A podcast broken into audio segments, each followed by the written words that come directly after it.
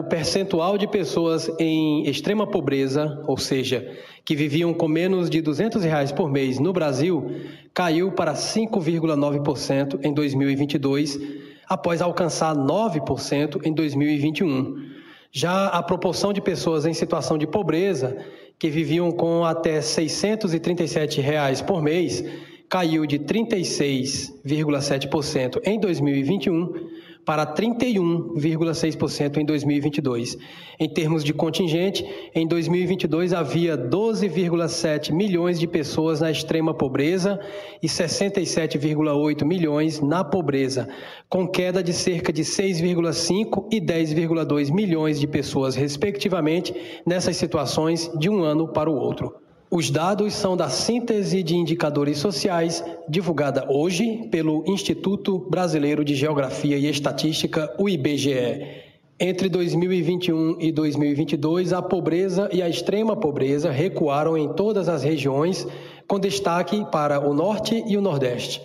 Essas regiões concentraram o maior volume de pessoas nessas situações e também são as regiões onde há um impacto maior dos programas sociais de transferência de renda, é o que destaca André Simões, analista da pesquisa. A região Nordeste, em 2022, tinha 27% da população total do Brasil, mas concentrava 43,5% da população na pobreza e 54,6% da população na extrema pobreza. Já o Norte que reunia 8,7% da população total, detinha 12,8% das pessoas em situação de pobreza e 11,9% das pessoas em extrema pobreza. Mais da metade da população do Nordeste estava em situação de pobreza. Agora, não há como falar em redução de indicadores de pobreza e extrema pobreza sem citar os programas sociais de transferência de renda. Olha só alguns dados importantes sobre, esse, sobre o impacto desses programas. A participação dos benefícios de programas sociais no rendimento domiciliar das pessoas em situação de extrema pobreza chegou a 67% em 2022. Já a renda do trabalho foi responsável por apenas 27,4% do rendimento desse grupo.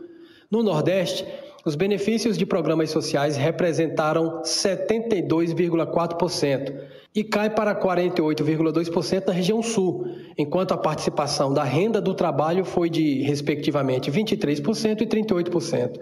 Isso por si só já mostra que o impacto dos programas sociais são bem maior nesse deslocamento de situação social do que a, a própria renda de trabalho. Além da maior participação na composição da renda da população extremamente pobre, os benefícios de programas sociais governamentais também impactam na redução, principalmente da extrema pobreza.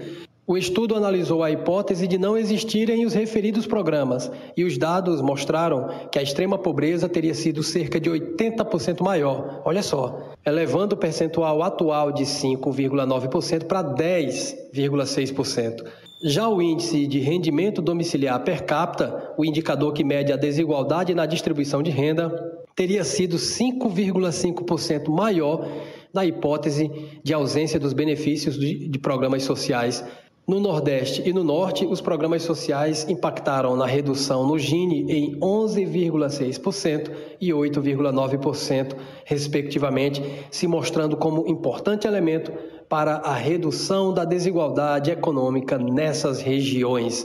Para mais informações sobre a síntese de indicadores sociais divulgada nessa quarta-feira pelo IBGE, acesse o nosso portal www.diariodosertão.com.br que vai ter muito mais informações, inclusive outros indicadores importantes como o mercado de trabalho das mulheres, diferença salarial entre mulheres e homens, diferença salarial entre pessoas pretas, e pessoas brancas e pardas, a questão de escolaridade também, são vários indicadores importantes que é essencial que você fique por dentro. Portanto, acesse o nosso portal e a gente retorna amanhã direto da redação. Um abraço para todo mundo.